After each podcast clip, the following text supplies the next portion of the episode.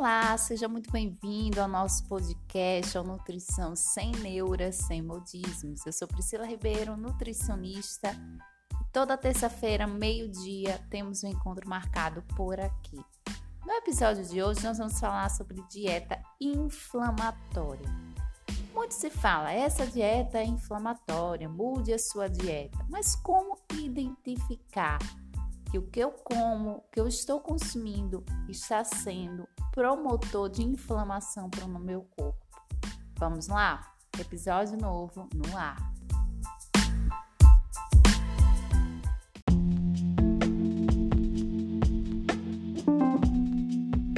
Quais pontos eu devo levar em consideração ao avaliar minha dieta, se é ou não inflamatória?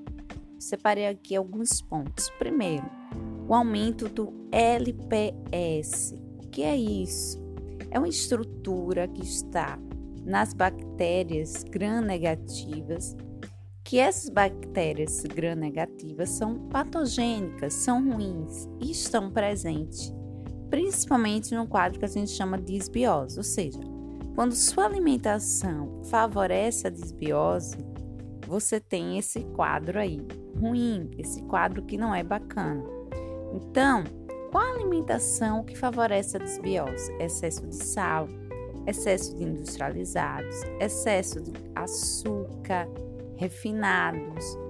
Tudo isso vai contribuir para um acréscimo de bactérias gram-negativas que tem esse LPS. Esse LPS ativa um receptor que a gente chama receptor Toll-like, que está lá no nosso intestino. Ao ativar esse receptor, os leucócitos ativam um fator nuclear NF-kB é, que está associado com o quê? Com a inflamação. Então, o tipo de alimentação que você escolhe se favorece a desbiose, gente está falando da alimentação, mas outros itens que estão associados com o estilo de vida inflamatório, como dormir, um insuficiente, um sono de má qualidade. A gente também poderia falar aqui sedentarismo, não estilo de vida que promove a desbiose vai favorecer essa rota, essa via aí, tá bem? Bem, continuando os alimentos que não são bacanas, que são inflamatórios, nós temos também os ácidos graxos trans, presentes nos produtos industrializados, que aumentam as espécies reativas de oxigênio, que também ativam lá no núcleo do leucócito aquele fator nuclear, que é inflamatório. Então, ácido graxo trans não é só ruim na questão da parte cardiovascular, na questão de ah, vai favorecer o excesso de gordura, esse excesso de gordura pode gerar uma doença cardiovascular. Não, vai além. Nós estamos falando aqui de ativação do sistema imunológico e favorecendo a inflamação. Muito cuidado que alguns itens, alguns produtos dizem lá zero gordura trans. Só que esse zero de gordura trans é na poção. No produto como um todo, você vai ter sim gordura trans presente nesse produto, ok? Então, esse é o segundo ponto: ácidos graxos trans. Bem, os lipídios oxidados e os produtos finais de glicação avançadas, isso é o que, Nutro? Onde é que encontro isso? Na fritura. Principalmente os produtos finais de glicação resultam quando você frita algo que tem uma base com carboidrato. Batata frita é um exemplo. Você está fritando, tem a gordura, mas tem o carboidrato. A coxinha, o pastel, ok?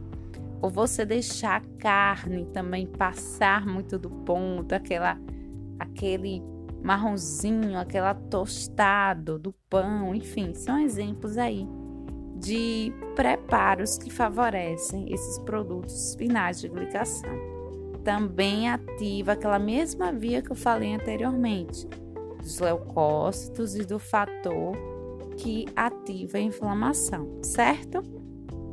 Carga glicêmica.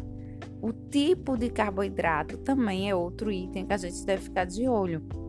O aumento da carga glicêmica aumenta o que a gente chama de NADPH oxidase em algumas células do sistema imunológico inato, como por exemplo os neutrófilos, que aumenta a quantidade de radicais superóxido, que favorece o aumento de peróxido de hidrogênio, e isso vai ativar aquela mesma via de fator nuclear, certo? Que vai ativar a questão da inflamação. Então, a carga glicêmica é importante. Então, observe o tipo de carboidrato. Eu sei que existe muito, não vou usar preconceito, mas um rigor muito grande. Ah, tira carboidrato, low carb, zero carboidrato.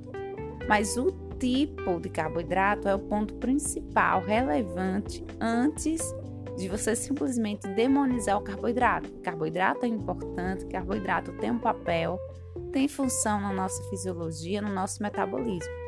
Então, bom senso. A gente está falando aqui de excesso de carboidrato de carga glicêmica alta, ok? Bem, e o último fator que você pode usar aí como base para saber se seus alimentos têm base inflamatória ou não é a relação sódio-potássio. O aumento do sódio, do sal, faz muito mal além do ponto de pressão arterial que é o que a gente geralmente observa. Ah, tá com pressão alta, cuidado com sódio, com sal. Mas a gente sabe que o sódio ele ativa via inflamatória no nosso sistema imunológico, como por exemplo o aumento do TH17, certo? Que é uma célula mais pró-inflamatória, e redução do Treg, que é anti-inflamatória. Também temos uma ativação maior dos macrófagos tipo 1, que são mais pró-inflamatórios, e uma redução dos macrófagos M2, que são anti-inflamatórios. Então, essa relação sódio-potássio, só, o sódio não deve estar em excesso, ok? O potássio, onde eu encontro o potássio? O potássio a gente encontra nas verduras, nas frutas. Então, é importante ter esse equilíbrio, não só controlar o excesso ou a quantidade de sódio, mas oferecer ao nosso corpo uma quantidade adequada e suficiente de potássio para ter essa relação equilibrada. E aí, deu para entender? Eu procurei trazer aqui de uma forma simples, didática para vocês que existe vias fisiológicas, existe mecanismos de ativação no nosso corpo quando a gente escolhe certos tipos de alimento. Então não é à toa que a gente fala que existe sim a alimentação inflamatória. São alimentos que ativam vias do nosso sistema imunológico para ativar uma cascata inflamatória, tá bem? Então, Alimento faz muito além do que engordar ou emagrecer, de controlar glicemia ou não. Faz muito além. Então, tipo de alimento você pode estar fornecendo fatores que vão ativar na sua célula uma fisiologia bacana, uma via bacana ou não. Então, é no dia a dia que a gente faz essas escolhas. Não estamos falando de exceções, não estamos falando de comer a pizza no final de semana, não estamos falando de comer a sua coxinha, da sua torta uma vez na semana. Ou seja, nas exceções. Estamos falando aqui de uma dieta que infelizmente nós temos observado crescente na população, que é sempre, constantemente ter itens deste grupo de alimento que eu citei aqui para vocês hoje na dieta.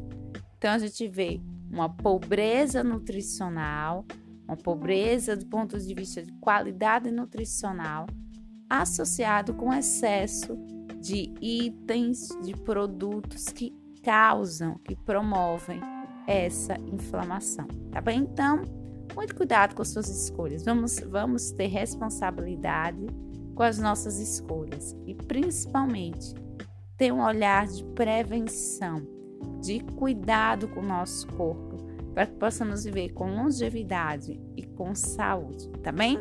Gostou desse episódio? Compartilha com amigo, com amiga, compartilha no grupo da família.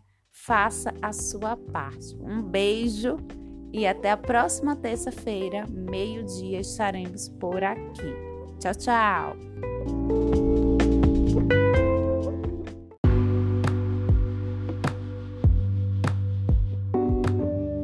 Lembra também de me seguir lá no Instagram, arroba Priscila Ribeiro Nutri. Lá você vai ter conteúdos diários para você alcançar o seu objetivo de ter um estilo de vida saudável. Beijo, tchau, tchau!